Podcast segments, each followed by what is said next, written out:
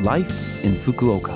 फुकुओकामा जीवनयापन यो फुकुओका सिटीबाट प्रायोजित कार्यक्रम हो नमस्ते ओहाई गोजाइमास म सरिता यो छोटो समयको कार्यक्रम लाइफ इन फुकुओकामा तपाईँहरूको लागि फुकुओकामा आरामदायक जीवनयापन गर्न तथा बाहिर निस्कन वा दैनिक जीवनमा आवश्यक पर्ने जानकारीहरू नेपालीमा दिँदै आइरहेकी छु हरेक हप्ताको बिहिबार यो कार्यक्रम म सरिताको साथ सुन्न सक्नुहुन्छ छोटो समयको हाम्रो कार्यक्रम सुन्दै गर्नुहोला फुकुओकामा जीवनयापन आज मैले डिसेम्बर बिताउने तरिकाबारे छोटो जानकारी लिएर आएकी छु।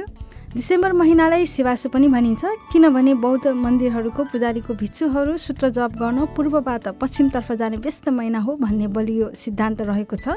परपूर्वकालमा तेह्रौँ दिनलाई नयाँ वर्षको सुरुवातको रूपमा मानिन्थ्यो। वर्षभरिको फोहोरहरू हटाउने सुसु हराई बनाउन र खाडो माचो आदिको तयारीको लागि सल्लोको सङ्कलन गरिन्थ्यो। तर यो आधुनिक युगको सरसफाइ गर्ने तरिकामा परिवर्तन हुँदै गयो। यसका अतिरिक्त वर्षको सबैभन्दा छोटो दिन टौजीको बाइस तारिक तिरदेखि जाडो बढ्दै जान्छ। त्यसैले युजो अर्थात् निबुवा हालेको ओफुरोमा बस्यो भने चिसो नलागिकन स्वस्थ भई जाडो कटाउन सकिन्छ भन्ने चलन छ। भन्दा भन्दै वर्षको अन्त्यतिर आइसक्यौँ। अब दुई हजार बाइस सकिनै लाग्यो। बिना विघ्नबाट दुई हजार तेइस सुरु गर्न आफ्नो कामहरू कुन क्रममा पुरा गर्ने भन्ने कल्पना गर्दै योजना बनाऊ। किनमेल लिस्ट गर्नुपर्ने कामहरूको लिस्ट बनाई क्यालेन्डरमा लक्ष्य पुरा गर्ने दिनमा चिन्ह लगाउने पनि राम्रो उपाय होला कि? साथै बिराको मौसमको आनन्द लिन पनि नबिर्सनुहोस्। फुकुओकामा जीवनयापन। आज पनि फुकुओका सहरबाट जारी केही सूचनाहरू छन् र पहिलो सूचना रहेको छ विश्व एड्स दिवस सम्बन्धी। डिसेम्बर एक विश्व एड्स दिवस हो। हरेक वर्ष डिसेम्बर एकलाई केन्द्रित गरी विश्वभर एड्स सम्बन्धी जनचेतना जगाउने गतिविधिहरू आयोजना गरिन्छ। एचआइभी सङ्क्रमणपछि धेरै वर्षसम्म यसको प्रत्यक्ष लक्षण बिनाको अवधि जारी रहने भएकोले यस नलागेसम्म रोग पत्ता नलगाएका सङ्क्रमित व्यक्तिहरू धेरै छन् भन्ने अनुमान गरिन्छ। एचआइभी सङ्क्रमणको प्रारम्भिक पहिचान र उचित स्वास्थ्य सेवा र उपचारले एड्स फैलिने गतिलाई ढिलाइ गर्न सक्छ। त्यसैले प्रारम्भिक परीक्षण गर्ने गरौँ।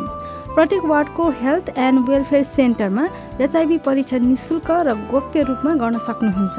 परीक्षण गर्न मिल्ने दिनको निश्चित समय भएकोले कृपया जानु अघि अग्रिम जानकारी लिनुहोला। यसका अतिरिक्त एड्स पीडित व्यक्तिहरूलाई बुझ्ने र समर्थन गर्ने इच्छुकतालाई रातो रिबनको प्रतीकले दर्शाउँछ। रातो रिबनले एड्सको बारेमा कुनै पूर्वाग्रह नभएको र एड्स भएका साथ बस्नेहरूसँग भेदभाव गर्दैनौँ भन्ने सन्देश दिन्छ।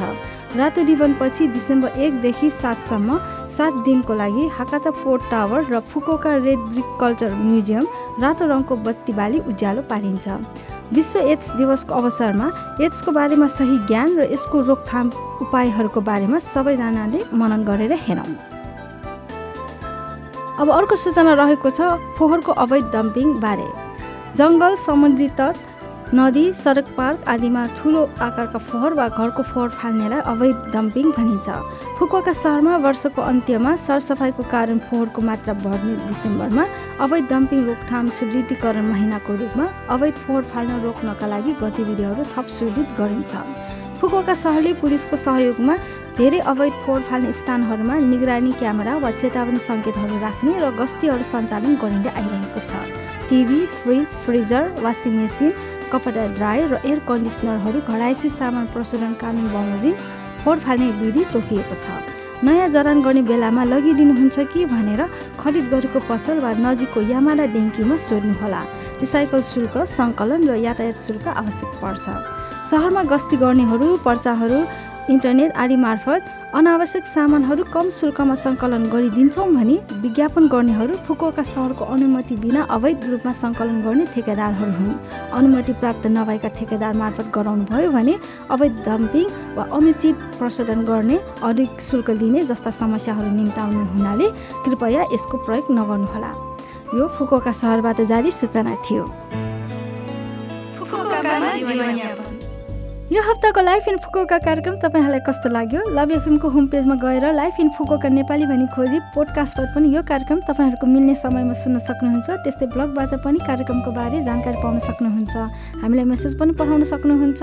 हाम्रो इमेल ठेगाना रहेको छ seven six one at the rate love FM dot co dot JP जान जाने आज नेपथ्यको सा कर्णाली गीत तपाईँहरू सबैलाई राख्दै विरा हुन चाहन्छु। तपाईँहरूको दिन शुभ रहोस्। नमस्ते!